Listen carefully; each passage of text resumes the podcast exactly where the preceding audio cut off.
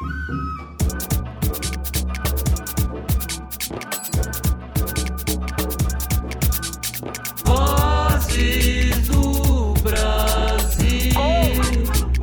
eu sou Patrícia Palumbo e hoje você vai ouvir aqui na Rádio Vozes um podcast muito especial com Zusa Homem de Melo. Tivemos uma conversa deliciosa uns meses atrás, quase uma hora que você vai ter aqui para ouvir Zusa falando de sua história, falando de suas músicas preferidas. Conversamos sobre Duke Ellington, sobre Frank Sinatra e Tom Jobim, Thelonious Monk, tanta coisa bacana. Nosso grande mestre, nosso professor Zusa Homem de Melo, se foi essa semana. Deixou um legado, deixou uma história, deixou um aprendizado maravilhoso. Viva Zusa Homem de Melo, sempre. Aproveitem uma hora de conversa deliciosa só com ele. E no Spotify temos uma playlist pro Zusa no meu perfil, Pati Palumbo, com as canções e os temas sobre os quais conversamos aqui nesse podcast. Eu tenho um programa chamado Playlist, você sabe, né? E eu gosto muito de usar vinhetas, como chamo dentro do programa. Você está ouvindo o playlist dos Zusa, é a moça que fala, uhum. mas eu mexo com música. Que legal. E essas vinhetas sempre eu incluo uma, um trecho bonito de música. E eu botei uma que é um, uma música do Gil falando da Xuxa. Xuxa Bela, la la li la li la, li la li la li la, Não me lembro o nome, o nome da música, mas é, é, a melodia é essa. E começa maravilhosamente. Eu falei, essa dá uma vinheta. Então ah, eu já uso. Outra que tem é o, é o João Gilberto, esquidim, esquidim, esquidim, esquidim. Ele fazendo, aí ela, no meio ela fala, você está ouvindo a playlist dos Usa. E vai até o final do Esquindi Esquindi. Aí acaba a vinheta. Maravilhoso. Gente, eu estou aqui com o Zusa Homem de Melo, estou sendo recebida na casa dele, o que é para mim uma honra, um prazer, porque afinal de contas, quem me conhece sabe o quanto o Zusa é importante para mim profissionalmente. Já li os livros do Zusa, tenho o Zusa como referência, ele está aqui contando para a gente a playlist do Zusa, que é um dos programas que você está fazendo, né? É verdade. Playlist do Zusa é o meu programa iniciado no ano passado na Rádio USP, que é transmitido duas vezes, na sexta às 5, no sábado às 10, uma repetição, mas ele também fica no site do Instituto Morela Salles, pela Rádio Batuta, e é também retransmitido pela Rádio MEC na sexta-feira à noite e por uma rádio do interior de São Paulo. Ah, e a Rádio USP tem Ribeirão Preto também. Ah, é verdade. 109 ou qualquer coisa assim. Maravilhoso. Somos colegas de Rádio MEC, então, porque o Vozes do Brasil também toca lá no Rio. Ah, é? Que bom! Então, parabéns, minha colega. Estou ah. virando gente grande. Não, você é do ramo, peraí. Suza, é, agora, você estava... Eu aqui passei pela sua sala de de LPs, tem ali um sofá delícia para ficar ouvindo música. Você estava me dizendo que você gosta de fazer o seu trabalho com LPs, né? Por quê? O que, que você, qual é para você a diferença do LP para esse nosso mundo digital? Bem, porque uma grande parte do material com que eu lido e que me é solicitado trata de artistas que gravaram LPs. Uhum. E as gravações posteriores ou são mais recentes, em CD naturalmente, uhum. ou então são repetições daquilo que já havia sido gravado em LP, quer dizer, um novo formato, mas a coisa é a mesma. Sim. Além do que, e é isso é fundamental, o LP tem uma qualidade de som muito superior. E eu digo muito superior, não é apenas superior, ela é superior. Quando eu botar para você um disco aqui, nessa sala, daqueles alto-falantes, um disco LP, aí você vai ter Percebe a diferença, a, a diferença cavalar. Então, é, o LP, para mim, representa a base de tudo sobre o que eu escrevo. Uhum. Continua representando. É claro que, mais recentemente, a gente precisa ver o, o CD. Tá e é muito bem. É muito, e eu vejo os CDs estupendos, muito bons. Uma produção fantástica de, de, de, novos CDs, novos artistas, que só aparecem em programas como o seu e um ou outro que são ouvidos por pessoas que ouvem com avidez até esses programas que você faz e que uma ou outra pessoa também faz. Uhum. Mas a grande maioria é música para fazer outra coisa, ou seja, a música é um complemento de uma tarefa diária ou não, mas enfim, ela não deixa de ser, na mentalidade dessas pessoas, um complemento. E música não é complemento. E essa ideia de que a música é um complemento e que cada vez será mais é absolutamente errônea, é o caminho errado. A experiência de ouvir um disco é, já é uma atividade em si, não é? Você não, põe um disco para ouvir, vamos ouvir música, não é? E a atividade que carrega emoção. É, sim. Dessa maneira não tem emoção. Vamos supor uma senhora que tá, gosta de tocar música enquanto está fazendo, trabalhando na cozinha, fazendo. Ela está concentrada naquilo que ela faz. A música está lá atrás. Ela não está tendo prazer nenhum em relação àquela música. Pode ser o João Gilberto cantando, o que é uma coisa absolutamente merecedora de total atenção, porque tem tanta coisa naquela voz e violão e nada mais, tem tanta coisa para você curtir a música, se emocionar Sim. e saber e entender aquilo que está sendo que vem dele para você. Vamos tocar uma música do João Gilberto então agora. Escolhe Mas sem dúvida. Gente. Olha, eu, eu recentemente ouvi de novo o, o, disco Amoroso, porque ele foi relançado, e acho que esse disco, com o qual eu tive uma grande, uh, uma grande familiaridade, porque eu estive com ele durante uma semana em Nova York, ouvindo o João tocar só para mim oh. no hotel todas as músicas do Amoroso que estava sendo lançado naquele época, naquela época, em 77. Mas eu acho que Stati é uma extraordinária gravação por causa do violão que ele faz com aquela harmonia que aquele violão é um violão minimalista. E por quê? Porque ele descobre as notas de um acorde que servem para vários compassos que no original havia mudanças harmônicas. Isso é uma das provas da capacidade do João Gilberto de encurtar os caminhos, resumir o que aparentemente não pode ser resumido. Isso daí é um, é um, é, só nasce, primeiro, de uma cabeça genial e de muito trabalho. Muito trabalho, que é exatamente o que ele faz ele toca até dizer chega. Fica, fica, fica, fica. E cada vez, além de ser diferente, é mais interessante. Ele faz aquelas coisas, aquelas sutis mudanças, e são tão sutis que as pessoas pensam que ele está tocando sempre a mesma coisa. Falta a sutileza de quem ouve.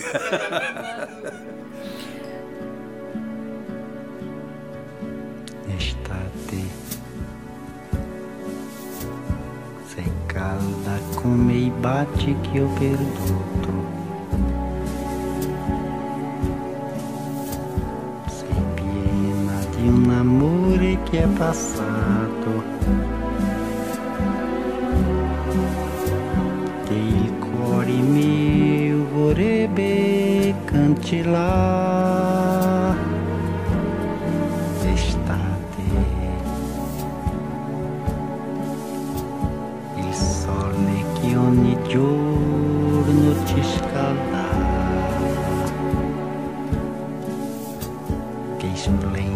splendidi tramonti dipingeva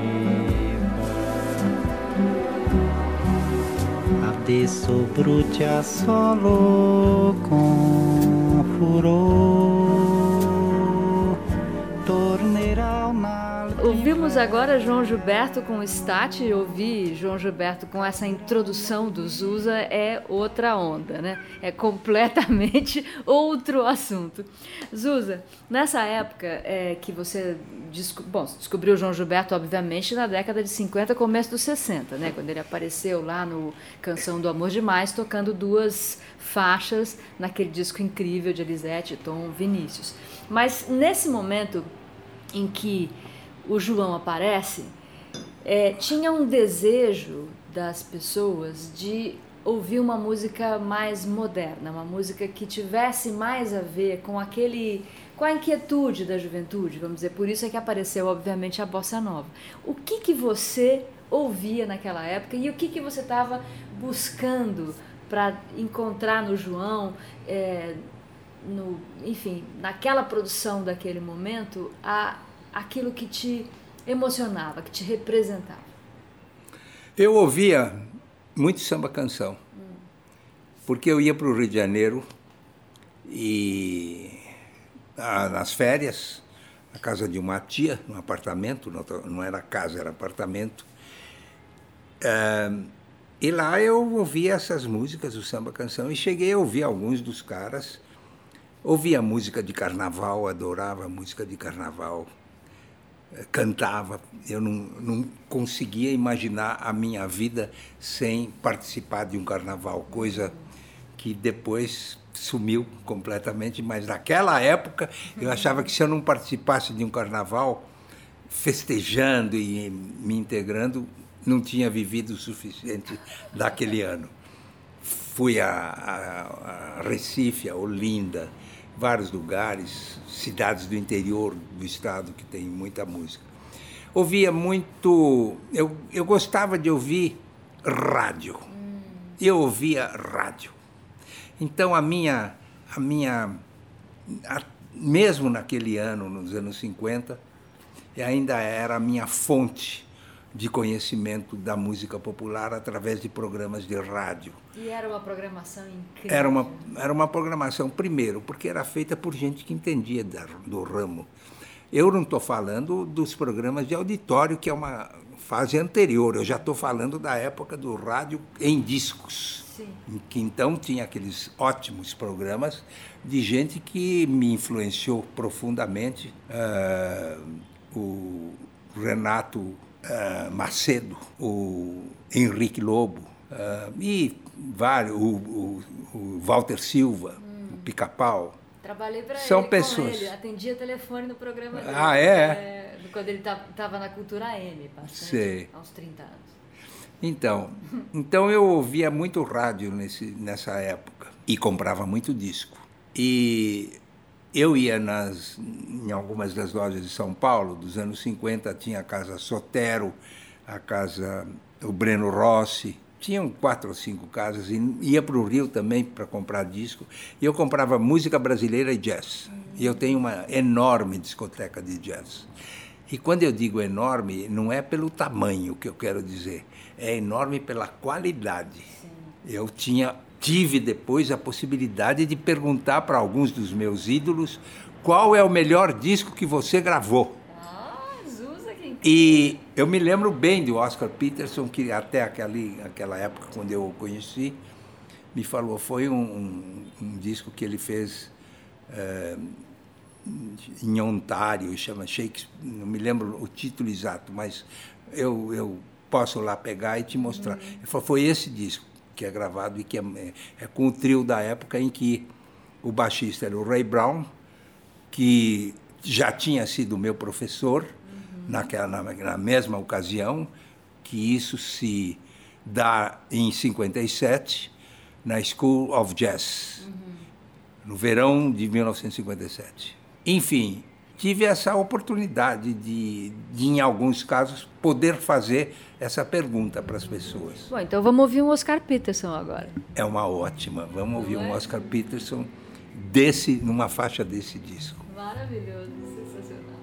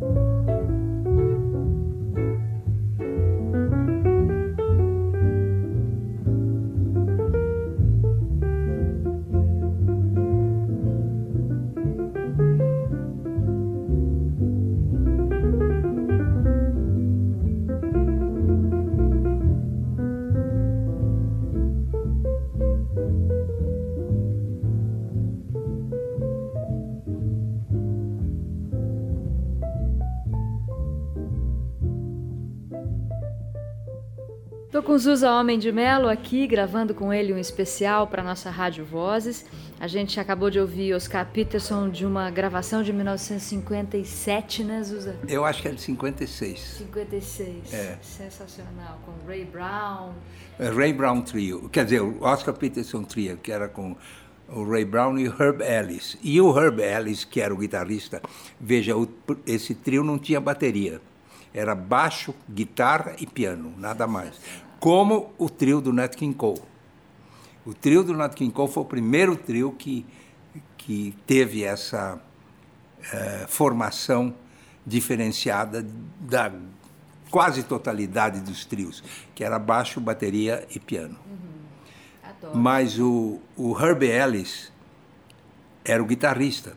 E ne, no conjunto que foi montado eh, na School of Jazz, foram vários conjuntos, com os alunos e os professores tocando juntos. Uhum. Eram cinco grupos liderados por cinco desses grandes músicos. O grupo no qual eu tomava parte era liderado pelo Jimmy Giuffre, saxofonista. E o Herbie Ellis era o guitarrista. Então eu tocava Imagina você, eu tocando contrabaixo junto com o Jimmy Giuffre e o Herbie Ellis. Sensacional. Eu acho que não há nenhuma pessoa no Brasil inteiro que, tem que tenha essa, esse currículo. Eu quero saber quem é que tem isso. Maravilhoso. Bom, já que você falou do Nat King Cole Trio, é, eu acho que dentro, dentro da, dessa escola dos cantores de jazz, e ele deu aquela aquela popularizada, né, é, Zusa, é na canção no, é, romântica. Vários, na canção romântica, tem vários standards na, na voz dele e tudo. A gente podia falar um pouco desse desse homem maravilhoso, desse Nat King Cole. Você viu ele cantando? Chegou a ver? Bom, aí eu vou dar outra, outro lance que. Ele só, ele só arrasa. vou aqui. dar outra. É só de goleada. Modestamente, modestamente. Eu fui técnico de som do Net King Cole em São Paulo. Não tem condição de conversar com esse E ele veio em abril de 1959 uhum. para o Teatro Paramount, que foi arrendado pela TV Record, porque na época o Teatro Record estava em reformas. E é onde eu trabalhava, no Teatro Record. Eu era o, o, o responsável pelo som do Teatro Record. Aquilo que eles chamavam na época de erroneamente, eu nunca fui sonoplasta. Eu era técnico de som ou engenheiro de som, mas sonoplasta não. Mas no, nos créditos? Nos créditos sonoplastia J.E. Homem de Melo. Ah. E eu ficava tiririca com isso. Mas, enfim, uh, o, o Nat King Cole já era o meu ídolo. Eu, eu tenho três grandes ídolos em que, quando eu ouço cada um deles cantar, eu falo, esse é melhor. Depois eu ouço, não, não, era esse que é o melhor. Uhum. Aí eu ouço o terceiro, ah, não, não, não, é nenhum deles, é aquele. Uhum e são Frank Sinatra, Nat King Cole e Ray Charles. Os três, para mim, é de um patamar totalmente perene para ser ouvido. Isso não acontece com todo mundo. Não, Muitos cantores têm pontos em que eles fases em que eles não, por algum motivo. Você pega, por exemplo, o Johnny Mathis, que é um cantor fabuloso. Uhum quando o Johnny Mathis surgiu, foi exatamente o momento que eu cheguei em Nova York, em 1957, em julho. Tocava na Broadway, naquelas lojas da Broadway. It's not for me to tati tarirari, tati tarirará, larará, com aquele pianinho, arranjo do Ray Conniff. Não sei se vocês sabiam. Era o arranjo do Ray Conniff. Tocava essa música e eu, eu já gostava do Johnny Mathis, mas é que ele estava surgindo naquela época. Uhum. Daí para frente, o Johnny Mathis atravessa uma fase maravilhosa. Na época, num certo momento, acho que nos anos 70, na própria Columbia, que era a gravadora dele, entra um arranjador que arrebenta com tudo. E a fase, essa fase do Johnny Mathis é deplorável. Ah. Então, você vê que um cantor desse nível, Sim. que é absolutamente e é, você não tem o que falar mal do, né, do, do, do Johnny Mathis. Não tem como. Uhum. Aquilo é tudo perfeito, mas, no entanto, um bocado de discos desse período é muito ruim. Por culpa do arranjador. Claro. Quer dizer, ele também tem a sua parcela de culpa porque ele deixou fazer. Uhum. Mas é, é onde eu queria chegar. Na carreira dos três, Frank Sinatra, Nat King Cole e Ray Charles, é tudo de um nível Altíssimo. assombrosamente, extraordinariamente emocionante e numa, num leque de repertório extraordinário. Quer dizer, não importa apenas as músicas que eles lançaram, que foram sucesso. Importa também as músicas que, que já haviam sido gravadas e eles regravam e regravam de uma maneira a lá Frank Sinatra, a lá Nat King Cole, a lá Ray Charles. E aí a gente vê a qualidade, aí a gente vê. Quer dizer, todo, toda a discografia desses três cantores, para mim, abrange tudo de melhor que a música americana produziu. Que delícia. Vamos ouvir o Nat King Cole, então? O que, que, você, que, que a gente podia ouvir dele? É, é uma música do Ray Noble, The Very Thought of You. Amo! Com arranjo de Ralph Burns. Vai ser maravilhoso. E uh, o Ray Noble era um inglês hum. que veio para os Estados Unidos e montou a orquestra dele lá. E ele é o autor dessa linda canção. Aliás, o arranjador não é Ralph, uh, Ralph Burns, não. O arranjador é de um arranjador que trabalhou com Sinatra, que é Gordon Jenkins. que para mim, Gordon Jenkins é o maior arranjador de sessão de cordas uh, da música americana. Ele, ele, é, ele é indescritivelmente criativo e nesse, nessa gravação a gente vê, tem uma hora que tem um pizzicato que ele faz, que vem na hora certa, e como sobem as cordas, junto com aquela voz de veludo do Nat King Cole, é uma coisa maravilhosa. The very thought of you. é lindo de morrer. The very thought of you. and I forget to do the little ordinary things that everyone ought to do. I'm living in a kind of daydream. I'm happy as a king and foolish though it may seem to me that's everything. The mere idea of you longing here for you You'll never know how slow the moments go till I'm near to you. I see your face in every flower, your eyes and stars above. It's just the thought of you the very thought of you, my love.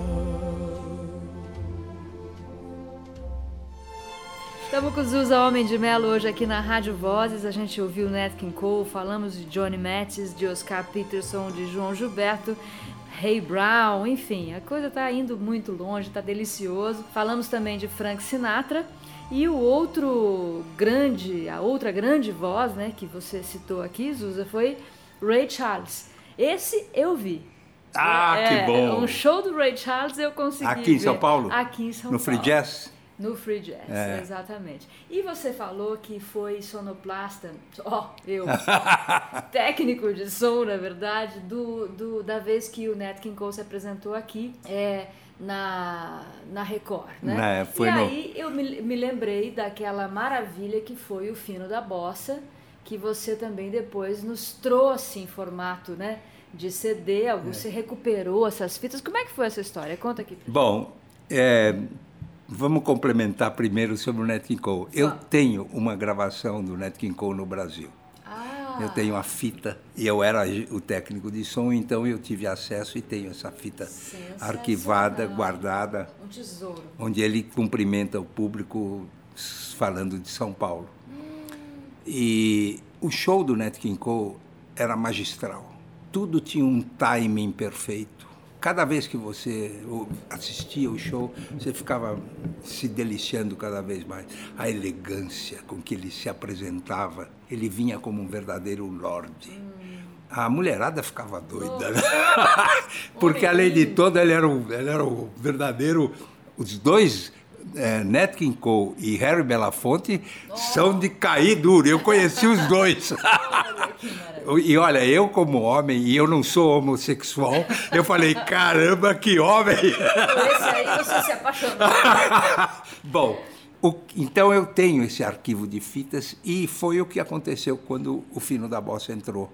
O prim- desde o primeiro Fino da Bossa eu percebi nitidamente que ali a gente estava diante de um programa histórico, um, ini- um momento histórico na música, porque é a partir daí, não só que vem Elis Regina, que a TV Record se levanta, que os musicais crescem e se tornam a grande maneira informativa da música popular brasileira chegar aos ouvidos das pessoas via televisão e via programas gravados, ou seja, diferente do que se fazia até então, que eram programas ao vivo, embora o, o- o programa fosse ao vivo feito no Teatro Record, mas era totalmente diferente do que, se é fe- do que é feito hoje em dia, em que há né, mudanças e tal. Não, eu errei naquilo e refaz. Não, não tinha nada disso, era pá, pá, pá e até o fim. Não, Tudo aquilo é, o- é a única gravação que tem. Então, durante toda a trajetória do Fino da Bossa, bem como de outros programas como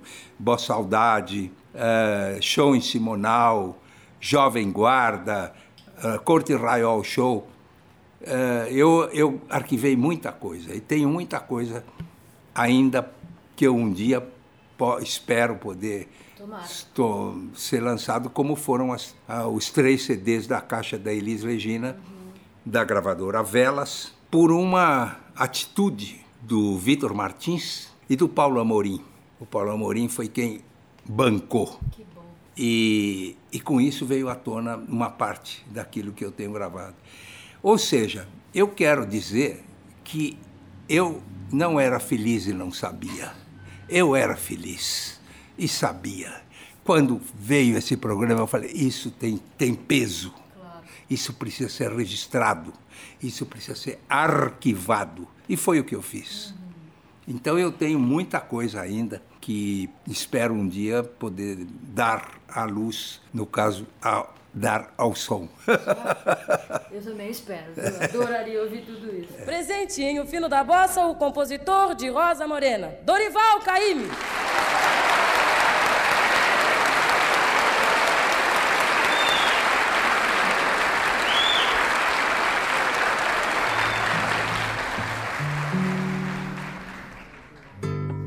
Lá vem a baiana de saia rodada, sandália bordada, me convidar para sambar. Mas eu não vou. Lá vem a baiana, coberta de contas, pisando nas pontas, achando que eu sou o seu ioiô. Mas eu não vou. Lá vem a baiana, mostrando os encantos, falando nos santos, dizendo que é filha do senhor do bom fim. Mas pra cima de mim, pode jogar seu quebranto que eu não vou. Pode invocar o seu santo que eu não vou. Pode esperar sentada baiana que eu não vou. Pode esperar sentada baiana que eu não vou. Não vou porque não posso resistir à tentação. Se ela sambar, eu vou sofrer. Esse diabo sambando é mais mulher. E se eu deixar ela faz o que bem quer. Não vou, não vou, não vou nem amarrado, porque eu sei. Lá vem a baiana.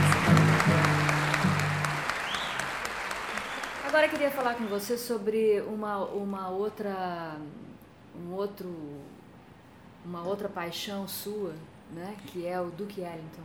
Ih, então, você está se antecipando a um trabalho que foi um sonho meu durante muitos anos. Porque eu ouço o Duke Ellington desde os 16 anos de idade. E ouvir o Duke Ellington foi uma coisa levada a sério. Não foi brincadeira, não. Eu ouvia aquilo estudando. Num certo momento, logo após a morte do Wellington, que foi em 1974, eh, um grupo de fãs do Duke Ellington, entre os quais eu estava, resolveu se reunir para ouvir e comentar a obra do Duke Ellington. E chamamos esse grupo de os Ellingtonianos de São Paulo. Maravilhoso. E a gente eram oito pessoas. A gente se reunia cada vez, na, cada 15 dias na casa de um e levávamos um. Sim, podia ou não levar um, um trabalho ou um texto, alguma reflexão sobre o Duke Ellington e ficávamos ouvindo sem uma, uma programação uh, pré-antecipada. antecipada. E ao longo, ao Léo a coisa. Delícia, hein? Era muito bom. E, num certo momento, uh, um deles, o Ruben Miller, uh, tinha a gravação do Duke Ellington da orquestra no primeiro show que ele fez no Brasil, em 1968. Ele tinha em fita. A TV Excelsior gravou esse show, mas a TV Excelsior pegou fogo e a fita pare... sumiu. Foi, extinguiu-se. Então, essa fita do Ruben serviu para que nós tomássemos a iniciativa de fazer um disco do Duke Ellington, um long play Duke Ellington em Brasil, em São Paulo. Uhum. E foi o que nós fizemos. Os ellingtonianos fizeram 200 exemplares desse Nossa, disco, é, é que foram é raridade, é. pura raridade, que foram distribuídos entre amigos. Não, não, não foi comercializado, era a nossa intenção. E eu levei, eu era o, o que mais participei disso, eu escrevi as. Porque eu tinha mais experiência que eles na área de produção de disco, né? Então eu levei para a Duke Ellington Society em Nova York, o presidente me recebeu e eu entreguei meia dúzia de, de discos para a Duke Ellington Society que possui isso lá. E os demais 190 e poucos estão nas mãos de gente que ouve Duke Ellington e que ganhou o disco de graça, não tem. E ele é uma raridade, é uma raridade. Mas eu estava te dizendo que você perguntou sobre o Duke Ellington num momento curioso. E é, e é verdade. Como eu tenho muitos discos do Duke Ellington, e longe de ter tudo, eu tenho aproximadamente 300 discos. Mas é muito longe de. A obra do Duke Ellington é fenomenal. Gigante, né? É, é, não tem tamanho. Até hoje acho que ninguém ouviu tudo. Nossa! Só ele, né?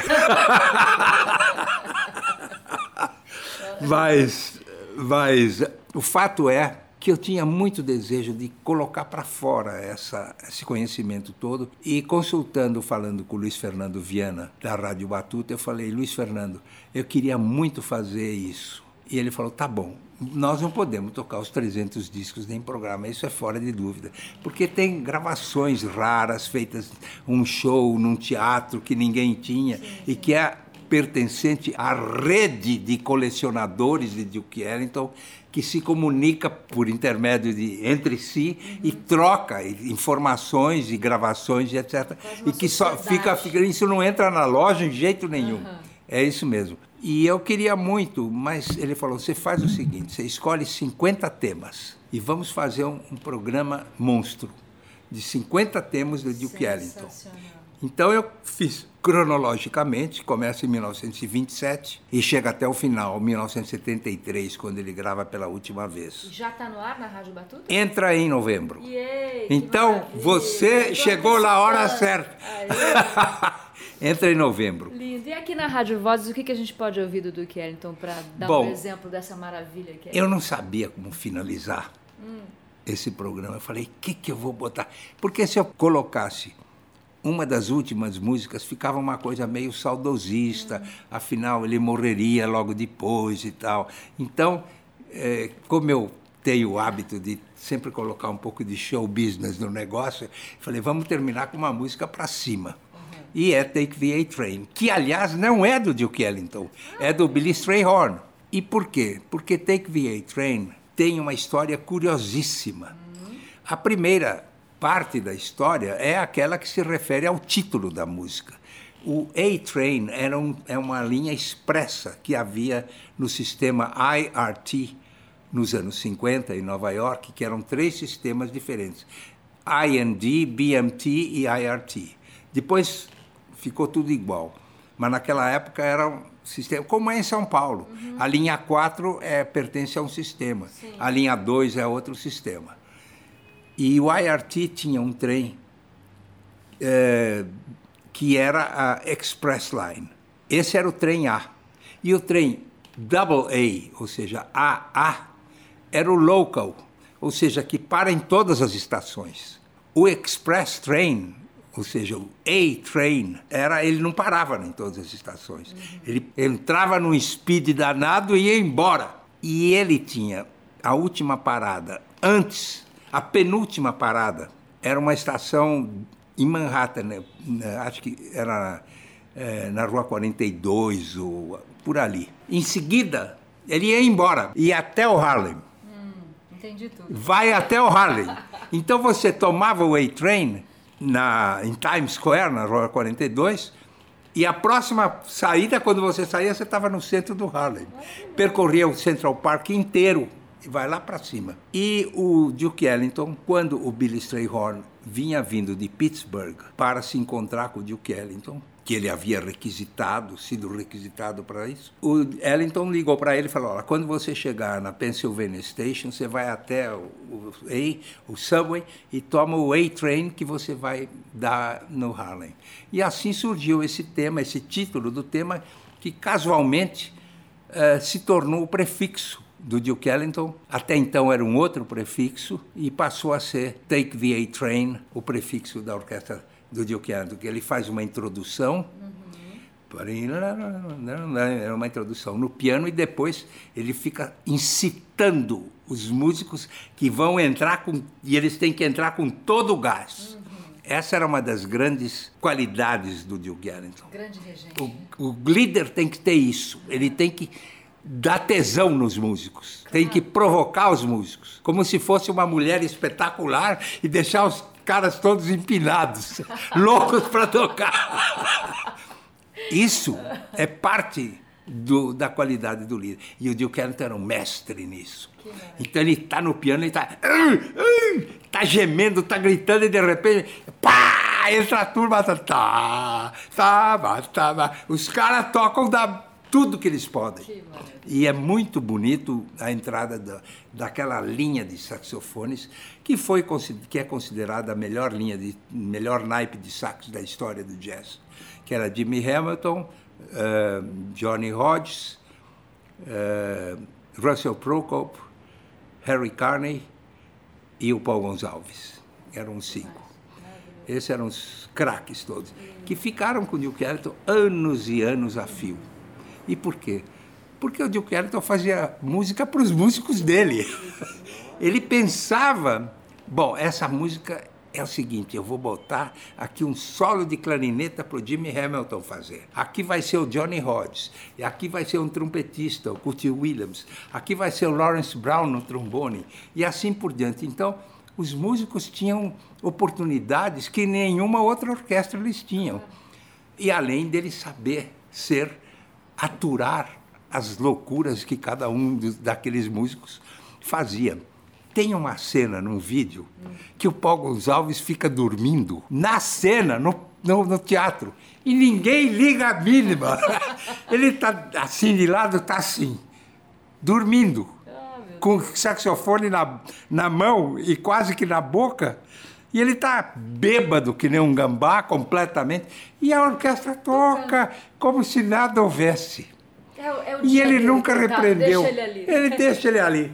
E pensa que ele mandou o cara embora? Mandou nada. Que jeito que então, por isso eles, eles ficaram tantos anos. Então, esse programa Monstro dura mais ou menos cinco horas ao todo. Uau. Porque tem uma introdução. Uhum. E eu conto essas histórias todas, antes de cada música.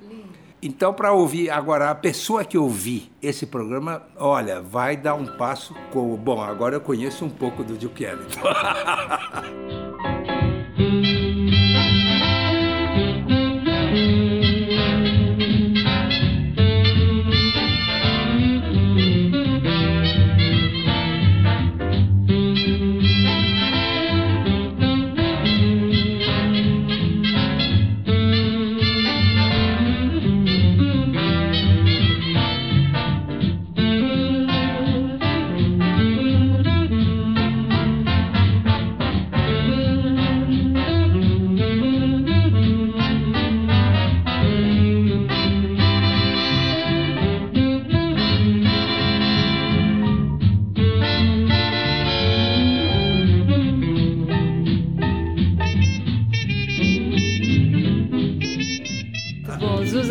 Belo, compartilhando com a gente um pouco da sua paixão e do seu conhecimento aqui na Rádio Vozes hoje, o que para mim é uma alegria imensa. Do que Ellington, Take the A-Train, que foi o que a gente ouviu agora. Agora vamos seguir para uma nova, uma nova onda. Zusa já lançou livro, tem programa de rádio, já fez. Essa é uma loucura o, a história que você tem todas essas histórias que você tem para contar, mas o que você já, já nos deu de registro, né? Agora tem um filme saindo aí, né, Suza? É verdade. Vai ser lançado agora no Rio, depois em São Paulo. Que É. história é essa? Bom, isso é a ideia da Ercília. ela ela eh, teve a ideia e conseguiu concretizá-la. Maravilhoso. Ah, não foi fácil e não foi vapt-vupt. Pelo contrário, foi difícil e demorou muito. Ah, por vários motivos, mas a ideia, ela sabia exatamente o que ela queria, que ela mostrar um pouco da minha ligação com a música e tal, como eu vivia, e etapas da minha vida, quando eu comecei a tocar contrabaixo, depois fui para rádio, para a TV Record, rádio e etc. Mas a ligação, a- a- o tema, a, paralelamente a, essa, a essas etapas todas que eu percorri na vida, minha trajetória, para se dizer, há a ligação entre o jazz e o jazz do Brasil, o jazz americano e o jazz do Brasil. E o jazz tem uma influência muito grande na música brasileira. Algumas pessoas repelem e acham que isso é um veneno, né? O jazz não é veneno, não. O jazz é a coisa que todo músico gostaria de fazer. Tocar Até para músicos de rock, o grande momento é ele poder tocar jazz. Nesse momento ele sobe um degrau na vida. É ou não é? E para qualquer um tango, um cara de tango como Astor Piazzolla, ele quer tocar num festival de jazz. Aliás, nesse documentário há um trecho em que eu entrevisto o Astor Piazzolla e ele fala exatamente isso. Bom, da ideia da Ercília veio a possibilidade de se fazer com a Cine Group, que é uma produtora, e com dois patrocinadores importantes, que são o Itaú Cultural e a seguradora MDS, que apostaram no documentário e, e possibilitaram que esse documentário se concretizasse. E agora, em 5 de novembro, o documentário é apresentado no Rio de Janeiro, no Festival de Cinema do Rio, e em São Paulo, em 30 de novembro, no auditório do Itaú Cultural, uma pré- pré-estreia. No ano que vem, esse documentário vai para circuito e etc. Mas, por enquanto, são essas sessões de pré-estreia, ou seja, para uma parcela de público e uma parcela de convidados. Bem, o documentário tem foi feito em duas eh, metades. Uma parte entrevistas, depoimentos, melhor dizendo, com grandes figuras do jazz em Nova York. Wynton Marsalis, Maria Schneider, o grande crítico Gary Giddens, o meu querido amigo Bob Dorough, que era meu colega na School of Jazz, aquela School of Jazz de que eu falei, do, de 1957, o Bob era o meu colega de beliche e era o único que tinha já um disco gravado. Nós éramos uns garotos e tal, e o Bob já tinha. E Bob Dorough, para mim, é o mais original de todos os cantores, os músicos, enfim, o cara que canta e toca piano suas músicas. Eu ouvir o Bob Dorough é uma experiência.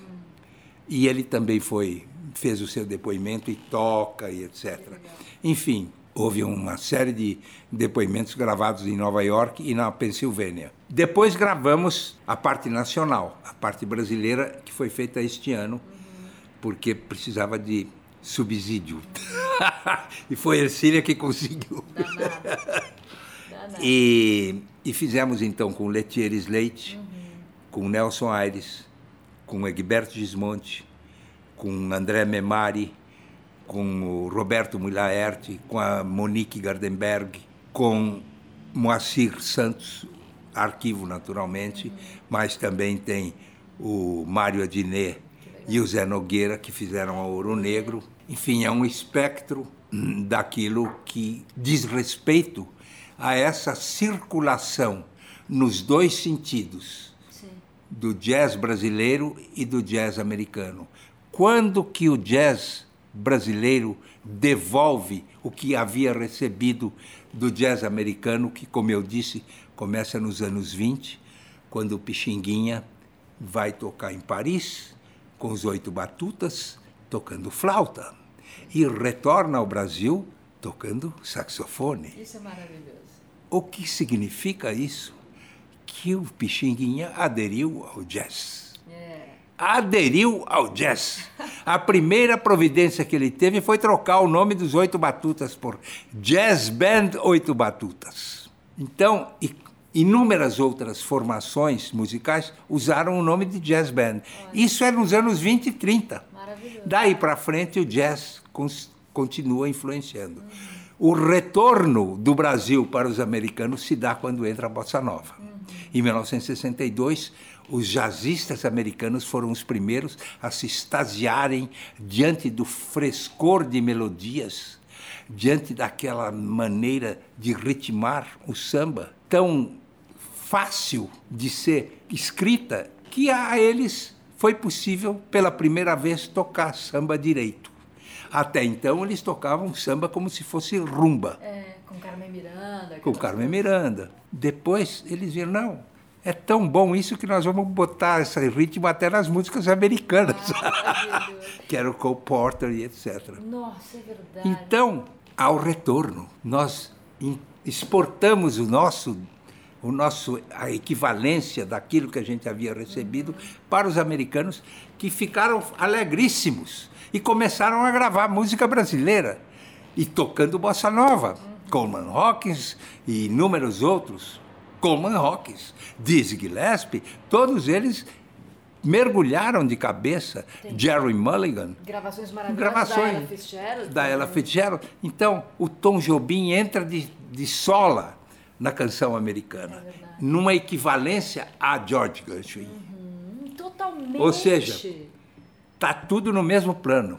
Pela primeira vez. Nunca isso havia acontecido antes. Vamos mostrar então para quem está ouvindo a gente aqui uma. é, vamos mostrar um Gershwin e um Jobim juntos? Ótimo. Um Gershwin e um Jobim juntos.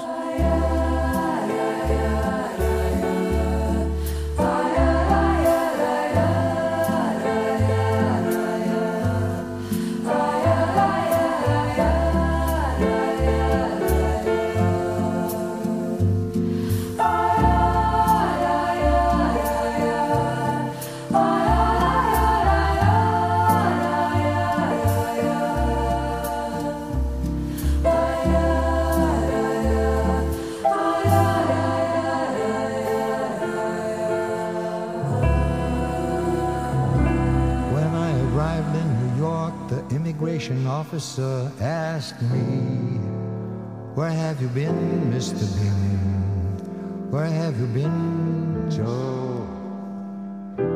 You've been abroad for too long, Mr. Bim. Haven't you been? I got to the hotel exhausted, to my room, having to attend a cocktail late that afternoon.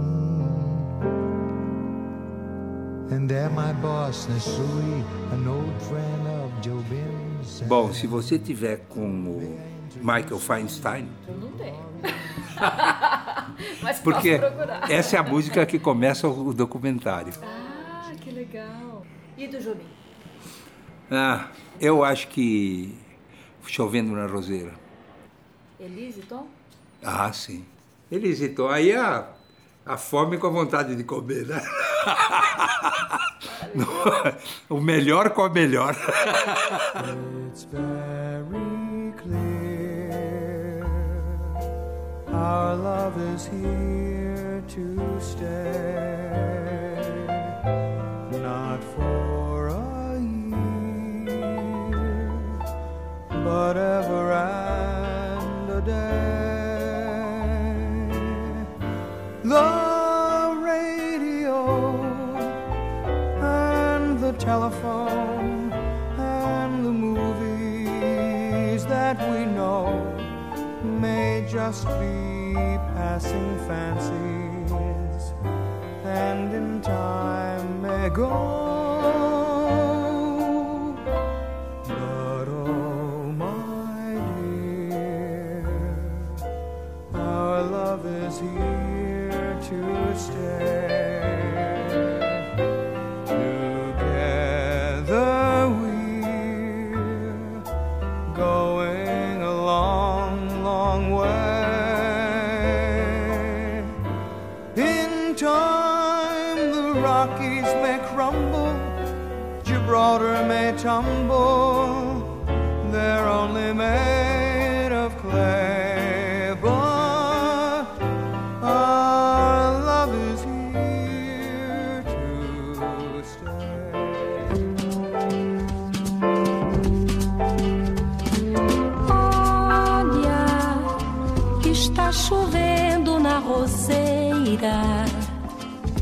Que só dá rosa, mas não cheira.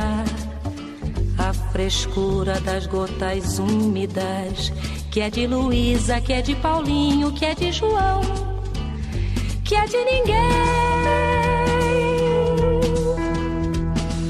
Pétalas de rosa carregadas pelo vento.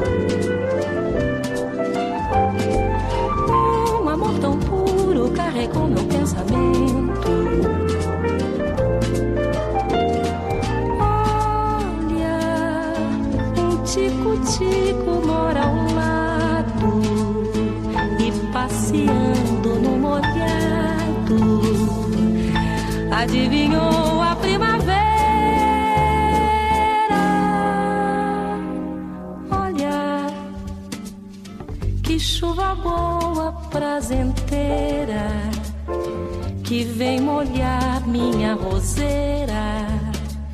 Chuva boa, criadeira, que molha a terra, que enche o rio, que limpa o céu,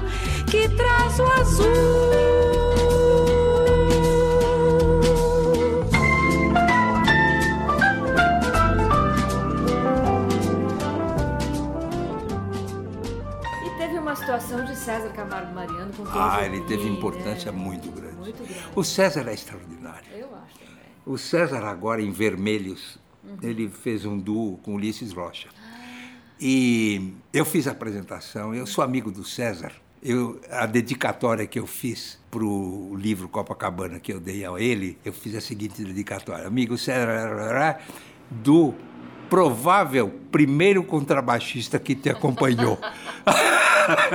e é verdade, porque antes dele se profissionalizar, eu fui à casa dele levado por um amigo e ele falou: "Não, vamos lá porque tem um menino de 14 anos que toca que toca piano pra caramba e leva o contrabaixo". Eu falei: "Pô, mas eu- leva, leva". E foi o que aconteceu. Então, Olha! o César foi acompanhado por mim na casa dele quando ele muito antes dele se profissionalizar. E tem uma história também que eu, eu li, na verdade, no, naquele livro do, do César, que é a biografia dele, que o Johnny Alf estudava na casa dele. Estudava na casa dele. Morou Morou, lá. morou um tempo, é. Mas então, o que o César fez nesse, nesse show de Vermelhos, ele fez essa apresentação com Ulisses e ele começou tocando no Rancho Fundo. As primeiras canções era só ele, solo de piano. E ele. Tan, dan, que são as primeiras notas do No Rancho Fundo. Depois disso eu falei, pronto, para mim já chega. Do jeito que ele tocou essas quatro notas, Já basta. né? para mim a gente ficou claro que ali ia sair uma coisa do outro mundo. Porque você percebe instantaneamente quando vai ser bom e quando vai ser uma merda. Desculpem os seus ouvintes, mas dá para perceber. Claro. Não precisa, não precisa 30 segundos. Chega, depois de 30 você, olha, daí não vai sair nada. Vamos tocar uma do César, então. Eu recentemente ouvi um disco dele, acho que dos anos 90, que é um piano solo. Um disco maravilhoso dele.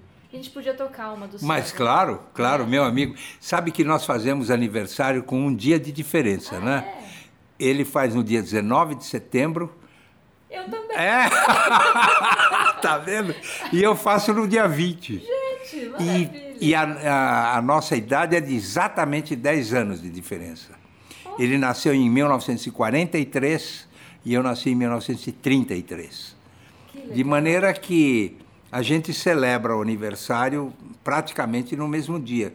Quando a Elisa era viva e casada com ele, ela costumava fazer o aniversário de nós dois juntos. E era uma festona lá. Era muito legal.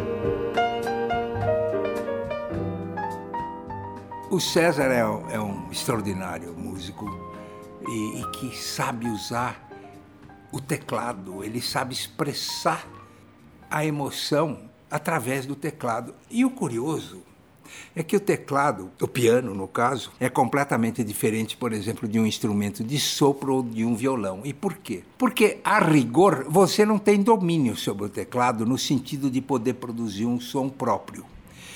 No saxofone, por exemplo, na maneira como você sopra a palheta, como você, você consegue identificar um som próprio através dos anos e tornar reconhecível a sua interpretação. A cara fala, olha, aqui é o Dexter Gordon tocando. Aqui já é outro Sonny Rollins. Há diferenças. Agora, no piano, teoricamente isso não é possível, porque é só apertar uma tecla. Todos apertam uma tecla. Todos os pianistas nada mais fazem do que apertar teclas. Não é verdade? Maravilhoso. E mesmo assim, você diferencia pianistas. Fulano, o Thelonious Monk não tem nada a ver com o, o, o Bill Evans. Os dois tocam instrumentos absolutamente idênticos. Adoro o E não, e não tem nada uma coisa com a outra. Vou aproveitar, já que eu tô aqui. Ah, tô- então você pegou no meu pé. Vamos É para tocar Thelonious- Thelonious Monk? Ah, bom. Vamos Bom. escolher uma dele. O disco que mudou a minha vida foi um disco do Thelonious Monk, chamado Brilliant Corners. Quando eu cheguei em 57, eu tinha uma ideia do que, vinda daqui do Brasil, do que era. Aí aquele disco havia sido lançado naquela época e as pessoas falaram, não, não, não, não é nada disso, isso daqui que é verdade. É, Ouve, ouve esse disco. Aí quando eu ouvi, eu falei, epa, agora eu entendi. Tudo aquilo apaga, deleta. Ele é maravilhoso. E eu deletei tudo e passei então conhecer o jazz realmente através desse disco e mais. Naquele verão, no verão de 57, o Monk fez uma eh, temporada num grupo, num clube chamado Five Spot Café. E essa temporada era para durar três semanas. E ele montou um quarteto em que o saxofonista era um jovem promissor chamado John Coltrane. Ah, tá bom. Apenas isso. A temporada foi prolongada por seis meses. Durante seis meses, Nova York ouviu, os jazzistas de Nova York ouviram o quarteto de Monk com John Coltrane. E eu tive a felicidade de poder ir semanalmente bater a, na- a minha, meu cartão de, car- cartão de comparecimento. Toda semana eu ia no Five Spot. Foi a minha universidade. Aliás, no, no documentário, Gary Giddens Eu falo exatamente isso. Eu falo, essa foi a minha universidade. Aí o Gary Giddens completa. E do John Coltrane também. Então isso, a gente vai encerrar com Thelonious Monk. Que música desse disco você acha que a gente pode ouvir, Zuza? Pode ser Brilliant Corners? Claro que pode.